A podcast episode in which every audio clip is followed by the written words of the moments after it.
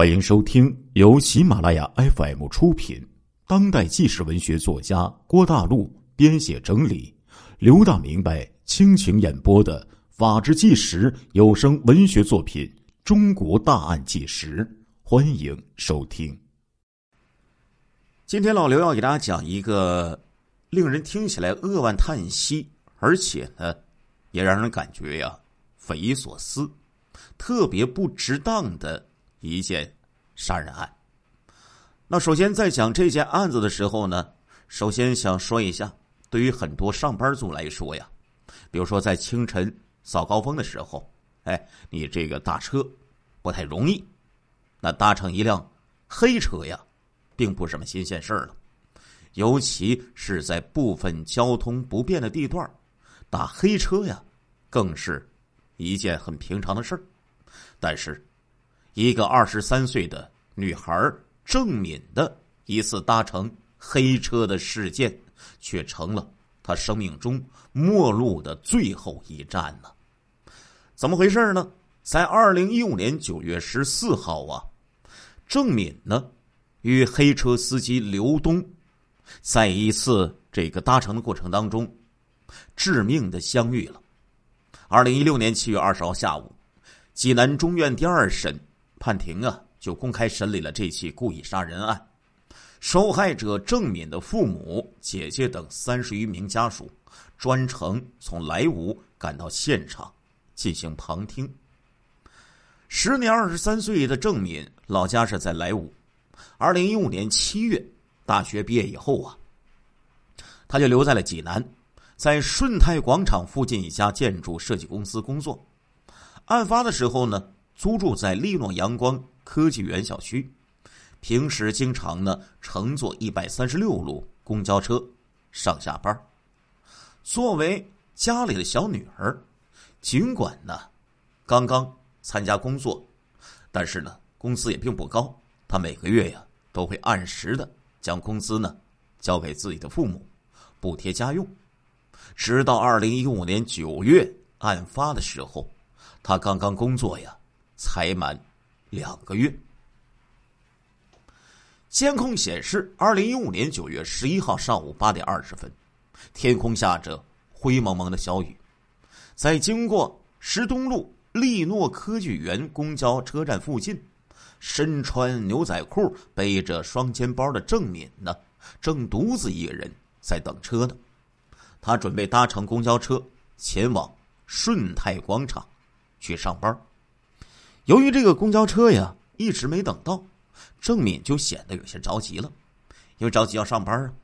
就在这时候，一辆浅灰色的奔腾牌的轿车，嘎的一下，就在郑敏的身边停下来了。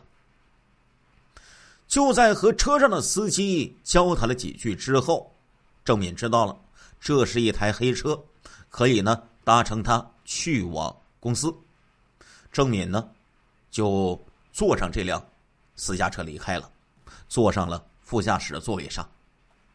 郑敏上车之后，车辆由东向西行驶了二十多分钟之后，哎，郑敏就此失联了。据郑敏的男友高某证实，案发当天大约在八点四十分左右，他接到郑敏的来电，但是接通之后，电话那头啊。却没有传来任何的声音，在他接连大声问了几句之后，电话的另一头的郑敏仍然没有回应。十几秒钟之后啊，他挂断电话，又拨了过去，可是呢，一直没有人接听，这让小高就感觉更加的纳闷了。十分钟之后啊，小高再次拨打了过去，郑敏的手机却关机了。此后，一直到了十点多钟，小高多次拨打郑敏的手机，但是一直是处于关机的状态。在联系了郑敏单位的同事、同学、朋友之后，小高意识到自己的女朋友可能出事儿了呀，因为他平常去哪呀，都会提前的告诉自己一声啊。随后，小高和郑敏的家人就报了警。第二天上午九点钟，失联了已经二十四个小时的郑敏，终于有了消息，但却是最坏的消息啊！历城公安分局唐治派出所接到群众报警称，在野外一个偏僻的拆迁的工地，发现了一具女尸。民警迅速赶到现场之后，就进行了勘查，确认死者正是失踪者证明。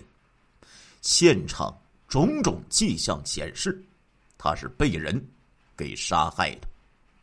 当天下午十七点，警方通报称，犯罪嫌疑人刘东已经被警方抓获。话说呢，这件事情的起因是什么呢？七月二十号的下午，坐在被告席的刘东身穿灰色短袖上衣，寸头，语气平静的。就在被告席上说起了案发当时的情况。当时我问那个女的去哪里，她说要去顺泰广场。我说要十块钱的车费，她嫌贵，我又降到了五块钱，她才上车。根据刘东的陈述啊，在走了几分钟之后，他发现自己的轿车快没气儿了，哎，烧燃气的，他需要啊。绕道啊，去一趟加油站，去加气儿。这时候，刘东呢就问郑敏了：“你有急事吗，小姐？着急的话，我先送你；没事的话呢，我先拉你啊去给车加下气儿，然后呢再把你给送过去。”在征求了郑敏的意见之后啊，刘东就开始往这个加气站的方向开车行驶了。没想到，在几分钟过后。郑敏呢，就开始抱怨了，说上班要迟到了，要求呢先把他送去顺泰广场，要不然就停车，他要下车。这时候两个人呢就开始发生争执了，刘东就将车呀临时的停靠在了路边的一处电线杆旁。这时候啊，那个女孩就说了：“我说下车。”这时候，刘东一听，就说：“你说下车也可以，但是车费你得给我，我拉你走这么长一段路了。”女孩听了，就从包里啊掏出了三块钱，哎，啪的一下甩到仪表盘上。女孩也不乐意，那司机刘东也不愿意呀。哎，说好这五块钱，你为什么给我三块钱？就从郑敏呢要那两块钱。郑敏就说：“你还没有到地方。”我不能给你这个钱，司机司机就说呀：“你不给我这两块钱，你就别想下车。”两人就因为这两块钱的事儿吵了起来。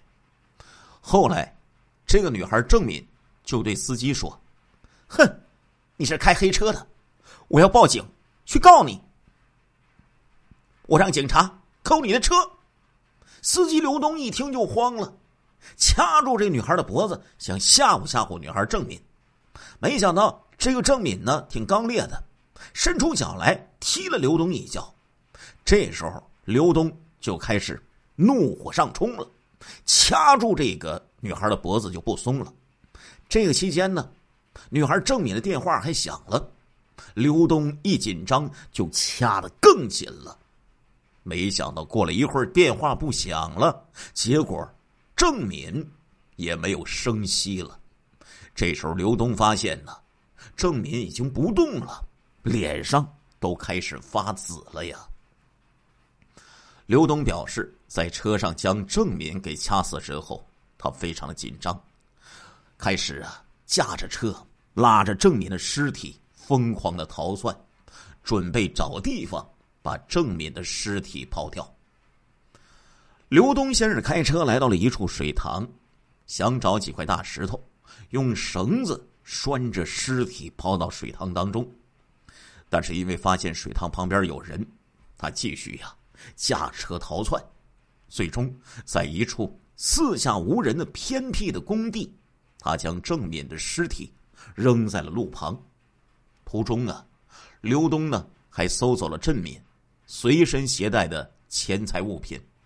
并且呢，擦拭了座椅上的血迹，然后扔掉了郑敏的手机和双肩包，之后驾车去汽修店，把轿车前面两个座椅换上新的座套之后，就回家了。在之前的侦查阶段呢，刘东曾经提出精神鉴定的申请，但是鉴定的结论证实刘东作案的时候精神正常，具有完全刑事责任能力。对此，刘东的辩护律师提出，根据现有的鉴定材料，不排除刘东患有精神疾病的可能性。说被告人有家族的精神病史，请求法院酌情考虑。据了解呢，这个刘东啊，在家里是个独生子，没有作案的前科，家庭条件其实是不错的，而且有其他的职业，闲暇的时候啊，开着自己的黑车去赚一些钱。二零一四年呢，他在和前妻离婚之后，刘东又结了婚。案发的时候，他的妻子刚刚怀孕四个月。这时候，刘东回忆当时的情景，就表示说：“因为在那个情况下，两个人争吵不已，那个女孩一直威胁他说要报警，这才使得刘东变得愈发的紧张。”刘东说：“那个女孩一边说要报警，一边打开车门要下车，因为我的车没有熄火。”他不会开门，一直打不开。对于刘东的辩解呀，公诉人以及郑敏的父母和代理的律师都提出了质疑。你说，就为了这两块钱，要掐死一个小女孩，这从情理上说得通吗？一个弱女子能对你有多大的威胁呀？你为什么非要下这么重的手啊？你说你脑子一片空白，你怎么还清楚的记得？连掐被害人两次呢，你把我闺女给掐死了，你都没有想过要送医院去抢救吗？面对着这些人呢一连串的质疑，刘东显得有些不耐烦，回答说道：“大早上的，我肯定也不是为了杀人才出门的呀。当时我的脑子一片空白，我真的不知道发生了什么，就成这样了。”你们明白了吗？我想过送他去医院，可是我也害怕呀。作为被害人的家属，郑敏的父母提出刑事附带民事诉讼，要求刘东的赔偿交通费一万八千元，住宿费两千元，丧葬费三万余元。对此呢，刘东的辩护律师表示。愿意赔偿相关的损失，同时呢，刘东的父母啊也筹集了三十万元钱，准备呢赔偿给被害人的家属。据了解呀，郑敏的家庭条件并不咋地。郑敏出事之后啊，他的父母啊整日是以泪洗面，整个家庭失去了动力。但是对于赔偿一事，郑敏的父母代理律师表示，除了这五万多元的必要花费，我们原则上不接受其他赔偿，只希望法庭严惩凶手，判处死刑，立即执行。话说呀，在庭审辩论的环节，郑敏的父母的代理律师指出，不管是因为两块钱的车费，还是因为言语的争执。都不是任何人剥夺他人生命的理由。被害人是被掐死的，这与受锐器与钝器击打致死不同。需要两只手将一个成年人掐死，那需要相当长的一段时间。可见，被告人有着故意杀人的主观想法，请求法院对他判处死刑，立即执行。这时候呢，在案发之后啊。郑敏老家村里的七百多名村民联名就写了一份请愿书，并分别签字啊、按手印呢。他们可以证实，郑敏这个姑娘啊，从小就乖巧听话，是村里呀出了名的孝顺的孩子。没想到大学刚毕业就遭到了杀害，要求法院严惩杀手。此外呢，郑敏生前所在的公司也为他出具了请愿书，证实郑敏平日里勤奋好学，请求法院严惩凶手。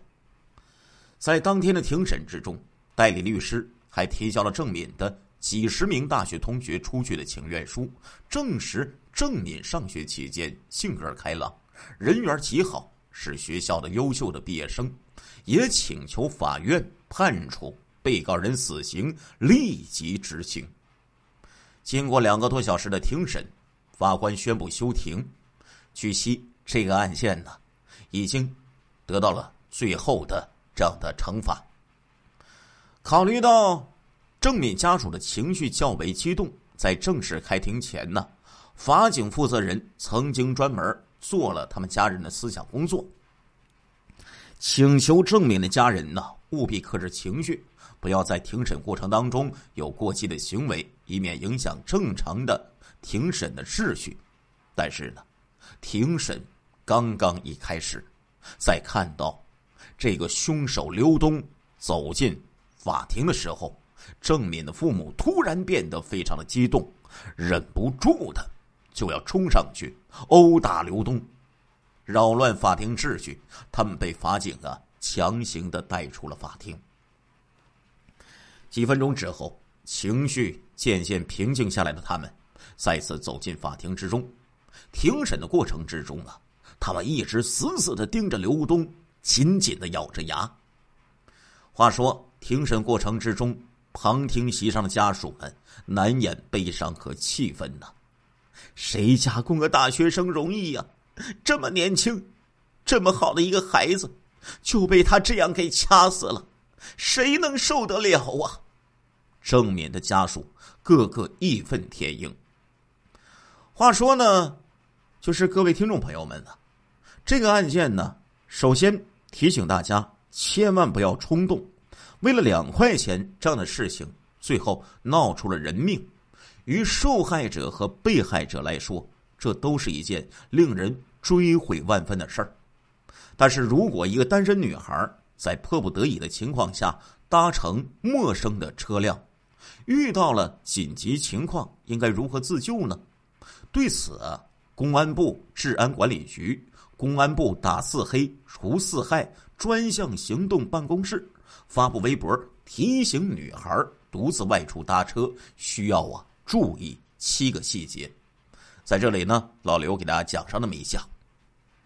第一呀，提醒咱们这些单独外出的女孩不要坐黑车；第二，记得不要与陌生人拼车；第三，记下车牌号；第四呢。尽量坐在司机后面的位置。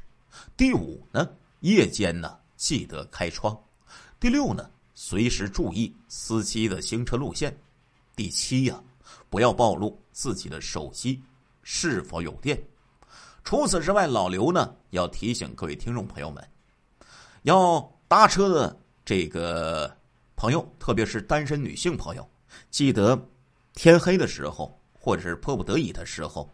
自己呢要和这个这个驾驶员呢说一下，要拍张照片传给同学或者家人，而且呢拍这个人车合一的照片然后马上微信回传给好友。一般来说，能让自己拍的这个司机呢，多数不是坏人；让自己拍了的，即使是坏人，也呀不敢使坏了。另外呢，在这里老刘提醒各位呢，活用手机报警。也是个小妙招具体办法呢，就是在手机上设一个紧急的拨出键，一旦遇到事情，在最短的时间摁下这个键子，哎，就可以通过这个电话呢和幺幺零取得联系了。